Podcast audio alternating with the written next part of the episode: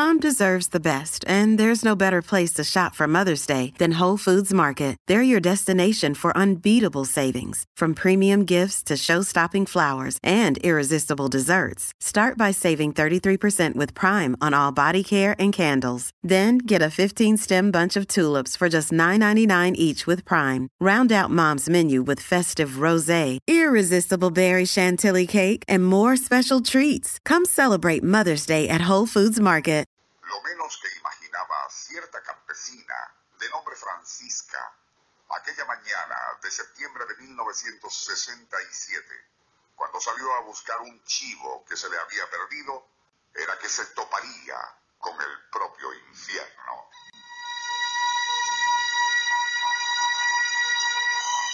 La mujer deambulaba por las faldas del cerro El Gavilán, cerca de Sanare, en el estado Lara.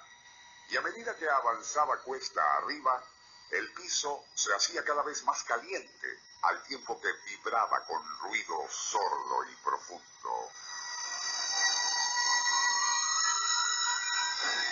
Pero fue al torcer un recodo cuando vio algo que le heló la sangre.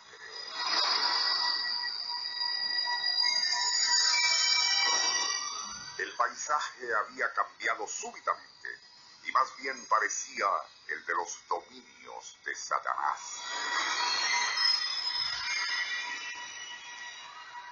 Por unas grietas en el piso brotaban lenguas de fuego acompañadas por un humo espeso y nauseabundo de color anaranjado. No menos impresionante era que allí los pocos árboles y arbustos, aún en pie, parecían esqueletos chamuscados, mientras que por todas partes yacían cadáveres achicharrados de pájaros y animales. Aterrorizada, Francisca echaría a correr cerro abajo. Nuestro insólito universo. Cinco minutos recorriendo nuestro mundo sorprendente. Una producción nacional independiente de Rafael Silva. Certificado número 3664. Aquel fenómeno térmico que tanto asustó a la campesina que buscaba su chivo no era desconocido para los habitantes de Sanare y Cubira en el estado Lara.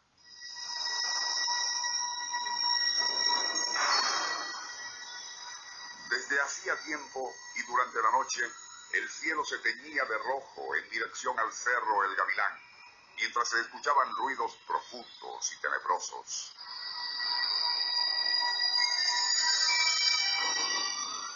Viejos habitantes del lugar aseguraban que nada de aquello era nuevo, pues desde tiempos inmemoriales todos hablaban de las emanaciones que brotaban de la tierra y a las cuales les decían fumarolas.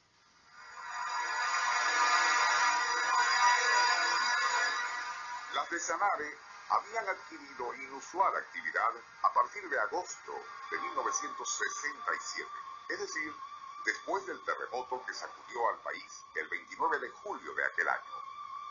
Fue tal la intensidad de las fumarolas en aquellos días que los caseríos de Yay, Laguna de Yacambú y Palo Verde fueron abandonados por sus habitantes tras una serie de sacudidas que hasta agrietaron la tierra bajo sus viviendas. ¿Qué son las fumarolas? Cuando la actividad volcánica moviliza a cierta sustancia rocosa en estado semilíquido, a la cual se conoce como magma, empujándola hacia la superficie, el intenso calor que genera de inmediato convierte en vapor a toda beta o corriente subterránea de agua, haciendo que escape por fallas o fisuras existentes en la superficie, como es el caso de Sanare.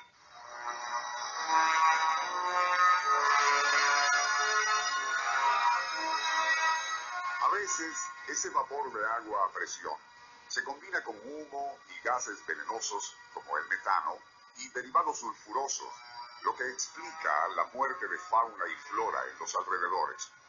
Su nombre proviene de la palabra latina humariolum, que significa hueco humeante.